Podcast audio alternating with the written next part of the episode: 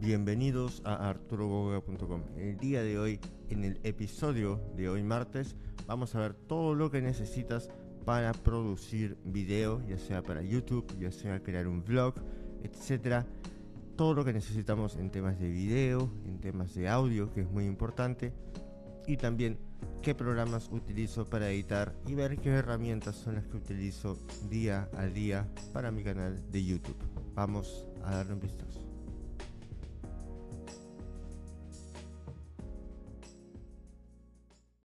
Lo que más importa, sea lo que sea que vamos a producir, es siempre el contenido, la sustancia. ¿Qué es lo que vamos a contar? Tenemos algo que decir y que es importante que tenemos que compartir. ¿Cuál es la historia que vamos a narrar? ¿Qué es lo que queremos transmitir al público? Todo esto es más importante que el medio o el método con el que lo transmitimos. Por supuesto, el mensaje va a llegar quizás a más personas, va a ser más digerible si aplicamos una mejor calidad de video, si tenemos una iluminación perfecta, si tenemos el mejor audio, si conocemos técnicas de storytelling que nos van a ayudar a contar una historia mucho más digerible. Pero todo esto son ingredientes adicionales, digamos, extras o componentes que giran en torno a un núcleo importante que es el contenido. Si el contenido no es bueno, no importa qué tan bonito se vea, finalmente no va a llegar y no va a... Bueno, en realidad van a estar perdiendo el tiempo generando algo que finalmente quizás no, no le sirva a absolutamente nadie. Así que yo diría, antes de preocuparse en qué cámara comprar, qué equipo de sonido tener, qué grupo de micrófonos utilizar, es importante tener algo que contar. Y algo que siempre menciono es, ya sea si son expertos en el tema, ayuda bastante, pero no es tampoco necesario. Si son fans o si tienen un hobby en ese tema, si es algo con, con, lo que constantemente van a estar investigando y descubriendo nuevas cosas y saben que pueden transmitir estos conocimientos, hacerlos más digeribles para otras personas, es también una ruta válida a seguir. La cosa, como les digo, es tener un contenido y saber transmitirlo y luego ya preocuparse por todo el tema de gear, de cosas, de accesorios, de aplicaciones, etcétera. Simplemente tengan bien planteado el contenido, mapeen cómo van a contarlo, cuánto tiempo van a utilizar, cuál es la narrativa que van a seguir y luego de que tengan toda esta información recién podemos empezar a hablar de cómo grabarlo y qué aditamentos utilizar, que es lo que vamos a ver a continuación. Ya quizás en un futuro hagamos un episodio que tenga que ver justamente con esto, cómo estructurar una narrativa de contenido para hacerla más interesante, para hacer que esta llame más la atención. Pero por ahora, nuevamente, contenido es rey. Si tienen un buen contenido, ahora vamos a ver qué es lo que necesitan para poder darle la mejor exposición posible.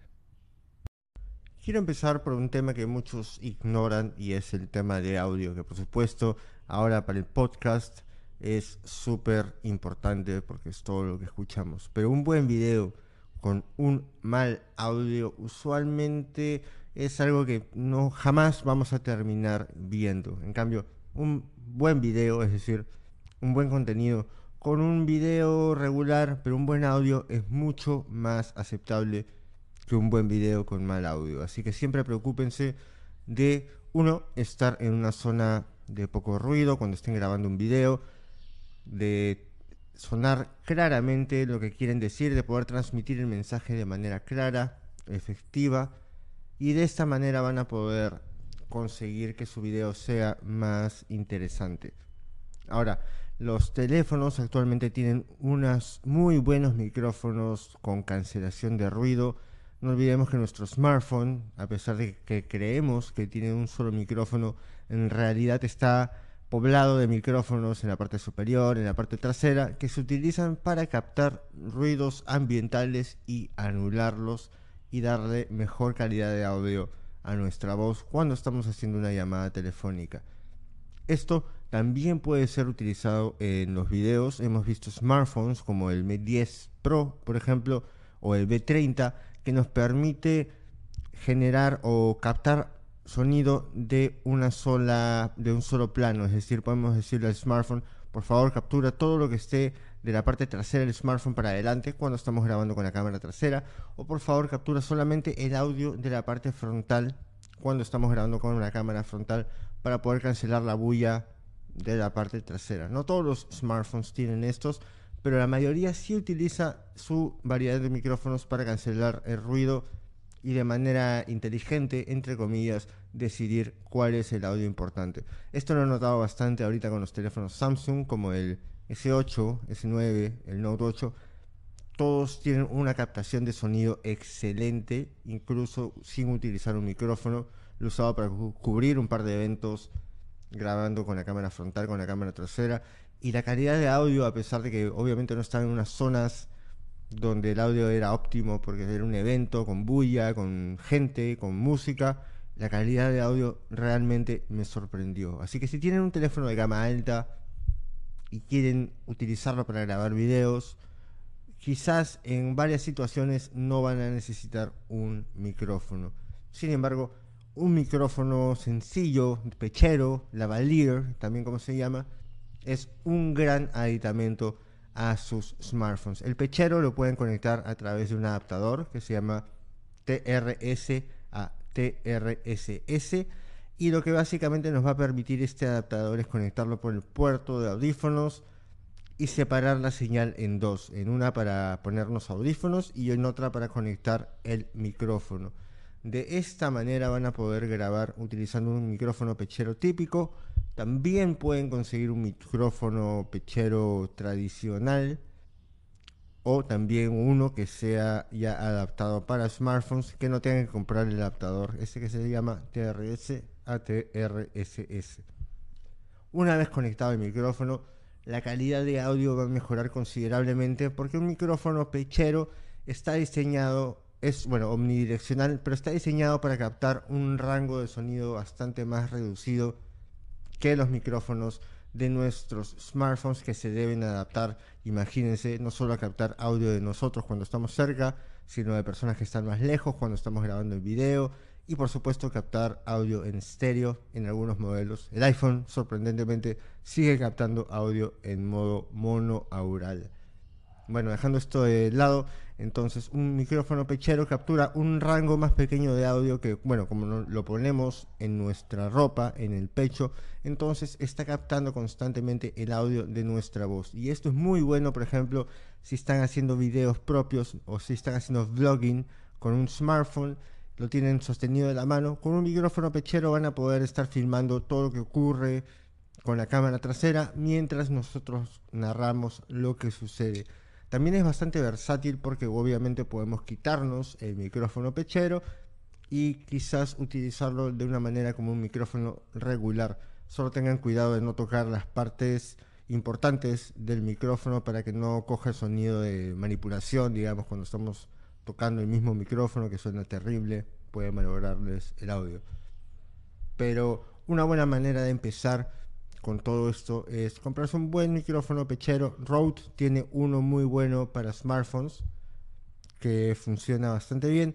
Yo utilizo un Sony Stereo que compré en Amazon, estaba a 13 dólares más o menos, con un adaptador TRS a TRSS y esto lo conecto directamente a mi smartphone. De hecho, ese mismo micrófono que utilizo para mis videos de YouTube, si ven ese pequeño cilindro de color plateado en los videos es el micrófono que estoy usando y este también lo puedo usar con mis smartphones. Ahora, ¿qué hago si el smartphone no tiene un puerto de headphones? Bueno, lo más probable es que el smartphone haya venido con un adaptador eh, USB-C a headphones o también Lightning a headphones que nos va a permitir conectar por ahí al adaptador o al micrófono sin ningún inconveniente. Así que no es realmente un gran problema solamente acuérdense de tener el adaptador con ustedes. Ahora, ya hemos visto entonces el audio ambiental de smartphones. En las cámaras actuales el audio ambiental es también bastante bueno. Yo tengo aquí una RX100 que no tiene un puerto para micrófono, y con la cual usualmente grabo tomas secundarias justamente porque no tiene un micrófono secundario. Pero si han visto mis stories en Instagram, casi todo el audio de estos videos es grabado con audio del micrófono estéreo de la cámara y funciona bien. No es excelente, funciona bien. No es, e incluso es inferior al de los smartphones que pueden anular mejor la bulla ambiental. Pero diría que en este sentido, en cámaras como la RX100, como la 70D, que sí tiene un puerto de audífonos, traten de usar no los micrófonos incorporados, sino otros micrófonos adicionales.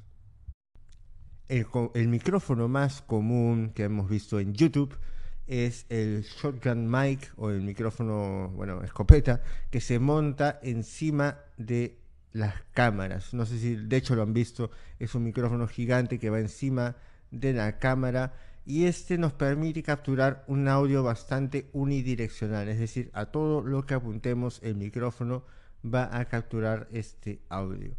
El problema es que el rango de este micrófono es bastante reducido, así que no esperen colocar la cámara en un trípode, alejarse unos 2-3 metros y esperar que la calidad de audio sea buena porque lamentablemente no lo va a hacer. Estos shotgun mics montados en la cámara son utilizados bastante para vlogging porque es básicamente el único propósito o la única utilidad que tienen estos micrófonos, de captar a personas bastante cerca, máximo quizás de rango un metro, para que el audio salga nítido y claro. Es muy bueno, sí, porque no tenemos que estar lidiando con cables, eh, conectando un micrófono pechero, digamos, a cada rato y desconectándolo cuando queremos grabar audio. Todo está condensado en la cámara, no tenemos que cablearnos nosotros mismos, pero su utilidad y su uso es bastante limitado. Solamente les va a servir si están haciendo vlogging y bueno, si tienen la cámara en mano o están muy cerca a la cámara. Cualquier otro setup en trípodes, eh, tratar de grabar audio detrás de la cámara mientras nosotros estamos filmando a otra persona, todas estas situaciones van a generar que el audio no sea muy bueno. Así que considérenlo si su principal interés de hacer videos es de vlogging más que cualquier otro tipo de cosas o de hablar muy cerca a la cámara, pegados a la cámara con un lente eh, ultra wide, etc. También tenemos a los micrófonos dinámicos, que es básicamente el micrófono que han visto en karaoke, en conciertos, etc. Y la gran ventaja de estos micrófonos es que suenan muy, muy bien. De hecho, ahorita estamos grabando este podcast en un micrófono dinámico. Es un Shure SM58 conectado a una consola. Y este micrófono también lo he usado bastante grabando videos, conectándolo directamente a la cámara, porque tengo un adaptador que lo conecta al puerto típico de entrada de audio de una cámara. Y suenan bastante bien para entrevistas. Logran cancelar bastante bien el ruido, captan una señal bastante baja, pero también tenemos que estar muy cerca al micrófono, que creo que es la mayor desventaja. Y además tenemos que tenerlo siempre en nuestras manos. Si el contenido que van a hacer tiene que ver mucho con eventos y sobre todo si piensan o creen que van a tener un camarógrafo con ustedes que se encargue de manipular la cámara en todo momento o si van a poner la cámara generalmente en un trípode, entonces, un micrófono dinámico es una de las mejores soluciones porque nos da la versatilidad de poder pasar el micrófono, por así decirlo, de cancelar la bulla cuando hay demasiado sonido o bulla en un evento y se ve quizás más profesional para entrevistas que simplemente estar pasando un micrófono pechero de lado a lado o estar apuntando la cámara constantemente para captarlo con un micrófono shotgun. El micrófono dinámico es, como les digo, de los que mejor suenan en la mayor cantidad de situaciones, pero con el contra de que tenemos que tener un aparato en la mano todo el rato para hacer las entrevistas. Si van a hacer entrevistas constantemente, el micrófono dinámico es una de las mejores soluciones. Yo personalmente, a mí me encanta el micrófono pechero porque me deja las manos libres, no me limita a solamente captar el audio que está frente de la cámara, puedo alejarme bastante si es que estoy con un micrófono pechero inalámbrico, que creo que es la mejor solución, menos por supuesto en eventos tecnológicos donde la interferencia de tantos dispositivos electrónicos termina arruinando la señal. Pero muchas veces cuando yo estoy grabando videos propios, en lugar de usar el micrófono shotgun, lo que hago es conectar mi pequeño micrófono pechero a la cámara directamente y de esta manera puedo estar girando libremente la cámara, grabando desde mi perspectiva, grabándome a mí, sin que la calidad de audio mientras estoy narrando se pierda. Así que yo creo que una de las compras iniciales muy buenas que pueden hacer es comprarse un micrófono pechero que les va a servir no solo para sus smartphones, para sus primeras grabaciones con videos desde sus teléfonos, sino también la van a poder utilizar una vez que pasen a usar una cámara de fotos para video y cualquier otra configuración.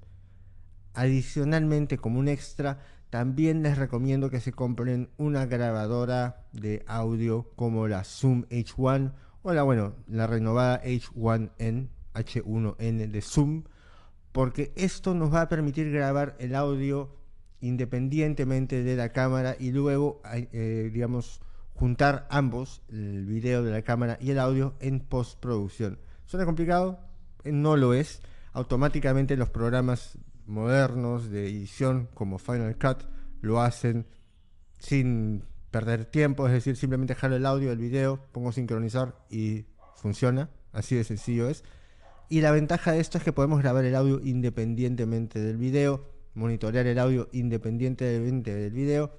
Y si no tienen un micrófono inalámbrico, yo lo que hago, por ejemplo, es conectar mi micrófono pechero al Zoom, presionar grabar en el Zoom, metérmelo en el bolsillo y luego poner grabar en la cámara y de esta manera tengo una solución inalámbrica de audio eh, que luego puedo sincronizar en video. Es súper práctico, eh, de verdad es una de, las herramientas que más he utilizado en todos estos años grabando videos en YouTube y es una excelente manera también de tenerlo como un micrófono para entrevistas. Así que consideren comprarse un Zoom H1 también eh, cualquier otra marca similar está aproximadamente unos 99, 110 dólares y es una inversión que les va a servir años de años de años. El mío lo tengo hace unos 4 años más o menos y aún lo uso muy muy seguido. Hacemos nuevamente una pausa para recomendarles que visiten arturogoga.com. En el blog pueden encontrar muchas más noticias, artículos a fondo, reseñas y más. También no se pierdan mi canal de YouTube desde youtube.com slash Arturo Goga. Justo acabo de publicar al día de ayer un video sobre Anchor, esta plataforma de podcasting, para que vean detrás de escenas de la grabación del episodio de ayer. Si alguna vez se han preguntado cómo se graba todo este podcast, vayan al canal de YouTube y vean el video ahí. Y por supuesto, como siempre, no se olviden de seguirme por Instagram en arroba Arturo. Volvemos al podcast con el tema de qué cámara utilizar. Como empezamos la parte de audio, también podemos grabar un buen video con nuestro smartphone. Los teléfonos, sobre todo los de gama alta, actualmente funcionan muy bien para grabar video. De hecho, el S9 me ha sorprendido bastante por lo versátil el Galaxy S9 me ha sorprendido bastante porque es muy buen smartphone para hacer grabaciones de video, tanto como con la cámara trasera que llega hasta 4K 60 cuadros, incluso podemos utilizarlo en, en Full HD a 240 cuadros por segundo para un slow motion bastante útil. Y también tenemos una cámara frontal que es excelente. Creo que es la mejor cámara frontal que he visto en un smartphone ahora para grabar video. Así que si quieren hacer un vlog y necesitan solamente un smartphone, yo creo que el S9 es el teléfono ideal para ello. Sobre todo, como les digo, porque la cámara frontal ha mejorado bastante frente al S8, frente al Note 8 y frente a toda la competencia en realidad. Creo que es la mejor cámara frontal que vamos a encontrar en un smartphone ahora. Muy bien, dejando de lado entonces los smartphones, que creo que en realidad son muy buenos. De hecho, si han visto mi canal de mi, perdón, mi Instagram, deben haber visto varios videos grabados con un smartphone. Tengo uno de un carro eh, que también fue grabado con un P20 Pro. Tengo uno del evento del Galaxy S9 grabado con el Galaxy S9. Un video del...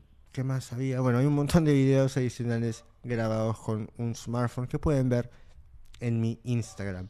Adicionalmente, luego dejar, dejando de lado los smartphones, una buena opción para empezar en YouTube es una cámara DSLR, una de estas cámaras profesionales y una de las mejores de entrada, creo yo, para grabar video es la Canon EOS Rebel SL2, la Canon SL2. Es un modelo básico, pero curiosamente Canon ha hecho algo interesante. Le ha metido el mismo sistema de autoenfoque de sus cámaras, que usualmente estaba reservada para sus cámaras, digamos, eh, semiprofesionales como la 70D, la 80D.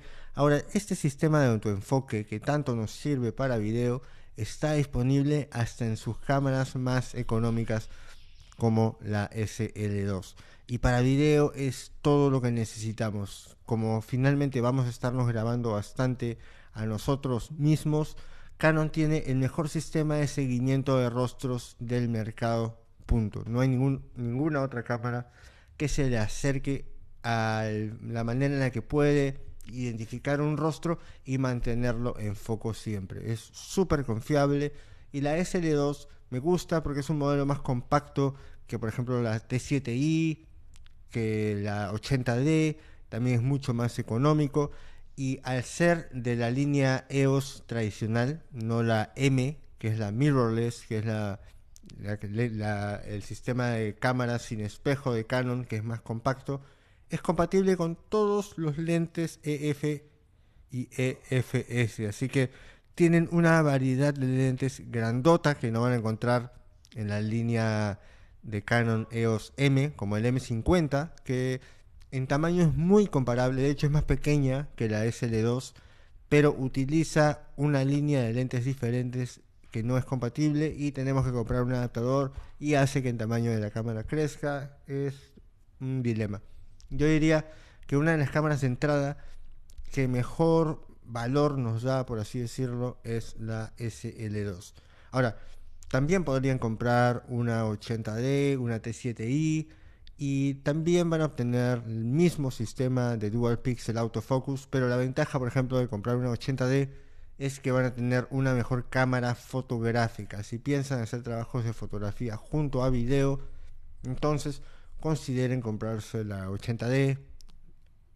Pero si no, en realidad la SD2 para video es excelente. De hecho, yo estoy planeando en un futuro cambiar mi 70D actual, que es con la que hago todos los videos, porque adoro este sistema de autoenfoque, y pasarme a esta SL2, que es más pequeña. No está sellada contra el clima, es decir, mm, probablemente si le caiga un poco de agua o tierra, etcétera, termine fallando en cambio, las 70D y 80D sí están protegidas para estos elementos. Pero para propósitos generales, la SL2 de Canon me parece excelente. Otra muy buena opción es irse por una cámara compacta. Y la RX100 de Sony jamás ha abandonado mi bolsillo desde el 2013 creo cuando salieron los primeros modelos. Ahorita sigo con la Mark III se me ha caído una infinidad de veces. De hecho, se me ha caído tanto que ya no cambia a modo fotografía porque el dial se ha atracado en modo video, lo cual la verdad personalmente no me molesta. Siempre lo he utilizado para video y es realmente excelente. Es una cámara muy chiquita que puedo cargar en el bolsillo, puedo llevar conmigo a todos lados. Tiene un sensor bastante grande que deja entrar bastante luz. Tiene un lente muy luminoso, 1.8 que me permite conseguir estos fotos, estas fotos o estos videos con fondo desenfocado que se ven excelentes. La uso bastante cuando hago reseñas de productos para conseguir close-ups o tomas muy cercanas porque tiene un enfoque muy cerca. Y de verdad, como les digo, nunca abandona mi bolsillo y hasta el día de hoy la sigo utilizando bastante para reviews, para viajes, para eventos. Si vieron el video del evento del Moto G6 que grabé en Sao Paulo, prácticamente todo el video está hecho con la RX100 eh, Mark III. Todo el video está hecho con esta cámara porque de verdad es muy buena cámara para todo el tema de video. La estabilización es excelente, así que es una muy buena compra. Lo malo es que está bien cara, está como a unos 900. Bueno, este modelo, el Mark III, que bueno, es muy bueno, creo que ya bajaba a unos 700, 600 dólares.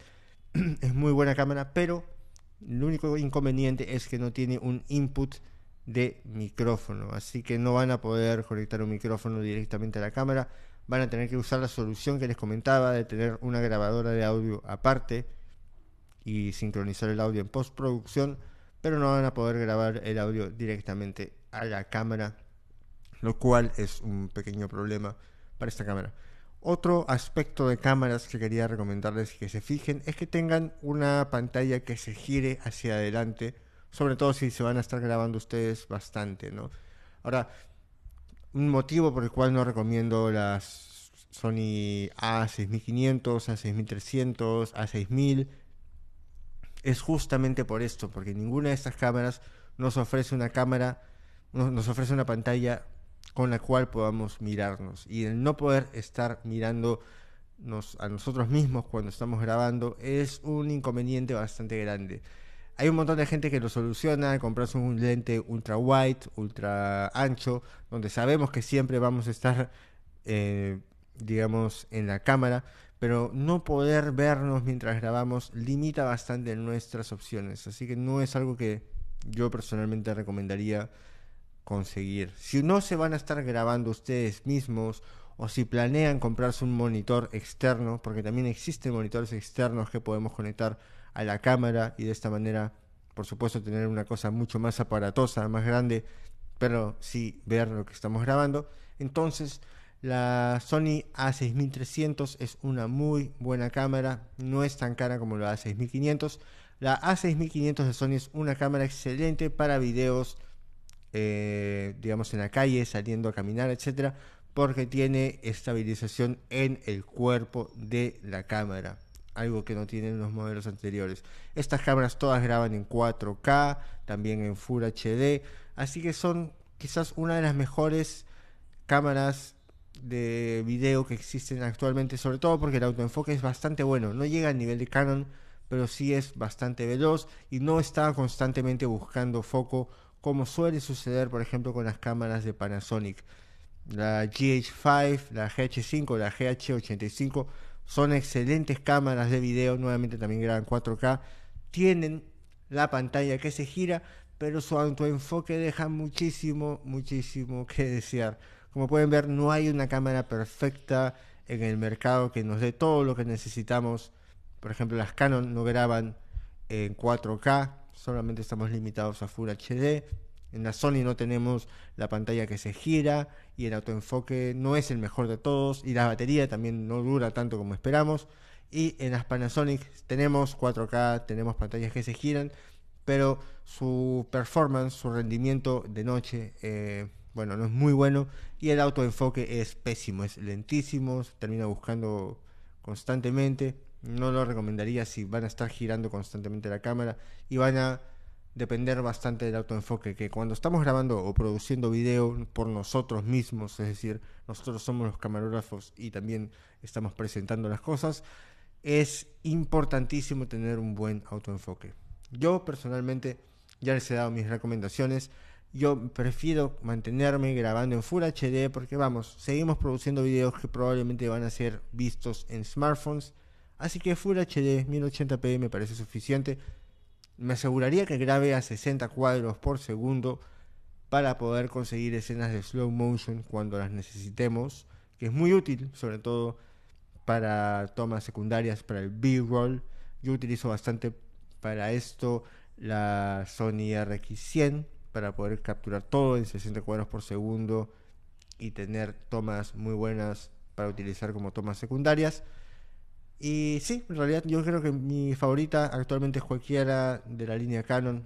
Y para empezar, la SL2, que está aproximadamente unos 550, 600 dólares, hasta 670 con un lente incluido, es una de las mejores alternativas del mercado. Y la cámara que yo personalmente me compraría en ese instante. Compraría esa cámara con un micrófono shotgun de bajo costo. Yo ahorita utilizo un Takstar que me costó 26 dólares y además un micrófono pechero como el Sony que les recomendaba estéreo que estaba a unos 13 dólares para tener una modesta inversión pero suficiente gear, suficientes cosas para tener videos de calidad. Hemos cubierto ya lo básico que es el audio y el video. También ahora quería cubrir unos cuantos adicionales o extras que valen la pena adquirir. Por supuesto, la luz lo es todo. Es importante estar en una habitación bien iluminada para poder grabar buenos videos. Si no tienen una buena luz, consíganse paneles LED. Pero para empezar, incluso focos LED que podemos comprar en cualquier tienda de departamento, en cualquier retail, en cualquier ferretería, va a ayudarnos bastante a conseguir una buena producción de video. Yo me acuerdo que cuando empecé a hacer videos en el 2008, más o menos, hace ya 10 años, no tenía mucho presupuesto. Lo que hice fue comprarme estos paneles de fluorescentes y llenarlo de fluorescentes, sincronizar mi cámara para que no se vea este parpadeo. Así que le puse una velocidad de obturación bastante baja. Y de esta manera los videos salían bien iluminados. También he utilizado luces de construcción para iluminar algunos videos, nuevamente cuando no tenía mucho presupuesto. Pero hoy en día es muchísimo más fácil porque estos focos LED, para empezar, no parpadean como fluorescentes, son baratos, podemos comprar un montón, podemos comprar un montón de lámparas, así que cómprense LEDs potentes y varias lámparas, si pueden, iluminen bastante bien una zona y asegúrense de que sea una zona bastante limpia de cosas, bastante que no distraiga, sobre todo si no tienen un lente de una apertura bastante amplia. Ahora, pasando justamente a este tema, consíganse un lente o un par de lentes, diría yo, para que metan a su arsenal. Yo me compraría personalmente un lente 10-18, que es el que utilizo muy regularmente cuando hago videos de vlogging, donde me grabo a mí mismo, porque permite eh, grabar gran parte del escenario y no preocuparse mucho de quién está en, la escena y quién no. Es un lente muy utilizado en el mundo del vlogging para las cámaras Canon. Es el lente Canon de 10 a 18 milímetros que está entre unos 270 a 290 dólares. Este es el lente, digamos, más utilizado para todo el tema de vlogging. Luego me compraría un lente de 35 milímetros f2.0. Hay unos Yongnuo, esta marca china, que vende estos lentes a aproximadamente unos 170 dólares, muy buenos. El autofocus no es el mejor porque va a estar constantemente buscando, pero para fotos es excelente y para foco manual también. También me compraría un lente de 50 milímetros 1.8, también de Canon.